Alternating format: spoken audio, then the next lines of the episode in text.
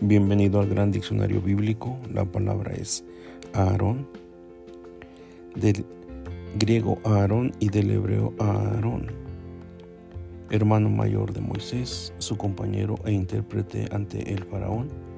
Fue el primer sumo sacerdote consagrado de Israel, Éxodo 28, 29 y Levítico 8, y antecesor de todos los sacerdotes legítimos. Según las tradiciones hebreas, nació en Egipto en 1574 a.C. y murió en el monte Or a la edad de 123 años.